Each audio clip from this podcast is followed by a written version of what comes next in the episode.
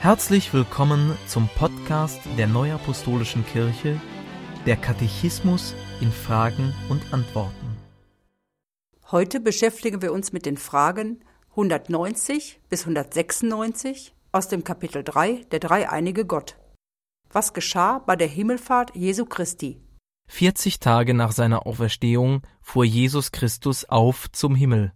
Dafür gibt es Augenzeugen. Nachdem er mit seinen Aposteln geredet und sie gesegnet hatte, wurde er emporgehoben, und eine Wolke nahm ihn vor ihren Augen weg. Als sie ihm nachsahen, standen zwei Engel bei ihnen und sagten, Dieser Jesus, der von euch weg gen Himmel aufgenommen wurde, wird so wiederkommen, wie ihr ihn habt gen Himmel fahren sehen. Apostelgeschichte 1, Vers 11. Ich bin vom Vater ausgegangen und in die Welt gekommen. Ich verlasse die Welt wieder und gehe zum Vater. Johannes 16, Vers 28. Wohin ging Jesus Christus, als er in den Himmel fuhr? Jesus Christus kehrte zum Vater zurück. Er setzte sich zur Rechten Gottes. Markus 16, Vers 19. Was bedeutet, Jesus Christus sitzt zur Rechten Gottes? Wer im Altertum zur rechten Seite eines Herrschers stand oder saß, hatte Anteil an dessen Macht und Autorität. Das Bild, dass Jesus Christus zur Rechten Gottes sitzt, weist also darauf hin, dass er an der Machtfülle und Herrlichkeit Gottes, des Vaters, teilhat. Diese Herrlichkeit will Jesus Christus zukünftig mit den Seinen teilen. So betete Jesus im hohepriesterlichen Gebet Vater, ich will, dass wo ich bin, auch die bei mir seien, die du mir gegeben hast, damit sie meine Herrlichkeit sehen. Johannes 17, Vers 24. Diese Bitte wird in Erfüllung gehen, wenn Jesus Christus die Seinen aus den Toten und Lebenden zu sich entrückt und sie dann bei ihm sein werden alle Zeit. Denn das sagen wir euch mit einem Wort des Herrn, dass wir, die wir leben und übrig bleiben bis zur Ankunft des Herrn, denen nicht zuvorkommen werden, die entschlafen sind. Denn er selbst, der Herr, wird, wenn der Befehl ertönt, wenn die Stimme des Erzengels und die Posaune Gottes erschallen, herabkommen vom Himmel, und zuerst werden die Toten, die in Christus gestorben sind, auferstehen. Danach werden wir, die wir leben und übrig bleiben, zugleich mit ihnen entrückt werden auf den Wolken in die Luft, dem Herrn entgegen und so werden wir bei dem Herrn sein alle Zeit.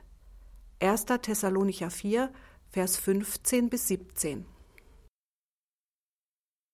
Ist Jesus Christus auch nach seiner Himmelfahrt auf Erden anwesend?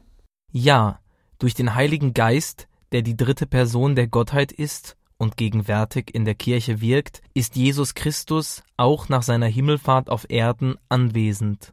Damit erfüllt Jesus Christus seine Zusage, ich bin bei euch alle Tage bis an der Weltende.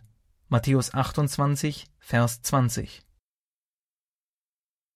Was meinte Jesus damit, als er sagte, ich will wiederkommen?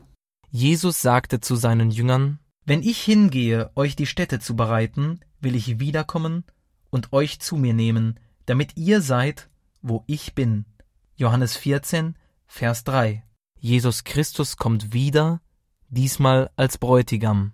Bei seiner Wiederkunft als Bräutigam wird er diejenigen aus den Toten und Lebenden zu sich nehmen, die die Gabe des Heiligen Geistes empfangen haben und sich in der Brautgemeinde auf dieses Ereignis vorbereiten ließen. Die Wiederkunft Jesu Christi ist nahe. Wie wird das Wiederkommen Jesu Christi auch noch bezeichnet?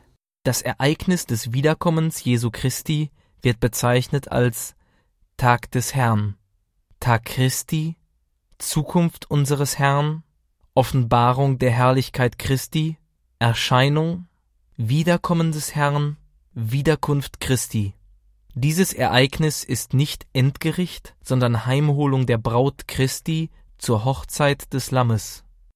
Lasst uns freuen und fröhlich sein und ihm die Ehre geben, denn die Hochzeit des Lammes ist gekommen und seine Braut hat sich bereitet. Offenbarung 19, Vers 7. Welche Hinweise zur Wiederkunft Christi finden wir im Neuen Testament?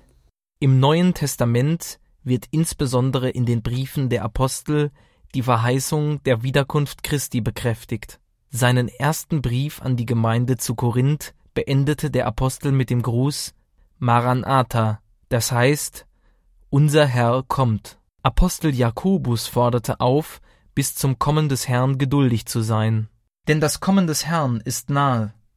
Jakobus 5, Vers 8. Im Hebräerbrief wird ebenfalls zur Geduld gemahnt. Denn nur noch eine kleine Weile, so wird kommen, der da kommen soll, und wird nicht lange ausbleiben. Hebräer 10, Vers 37. Der zweite Petrusbrief wendet sich gegen alle, die bestreiten, dass Jesus Christus wiederkommt. Auch die Möglichkeit, dass sich die Erfüllung der Verheißung seiner Wiederkunft verzögert, wird in diesem Brief ausgeschlossen. Danke fürs Zuhören und bis zum nächsten Mal. Dies ist ein Podcast-Angebot der Neuapostolischen Kirche. Weitere Informationen finden Sie im Internet unter www.nak.org.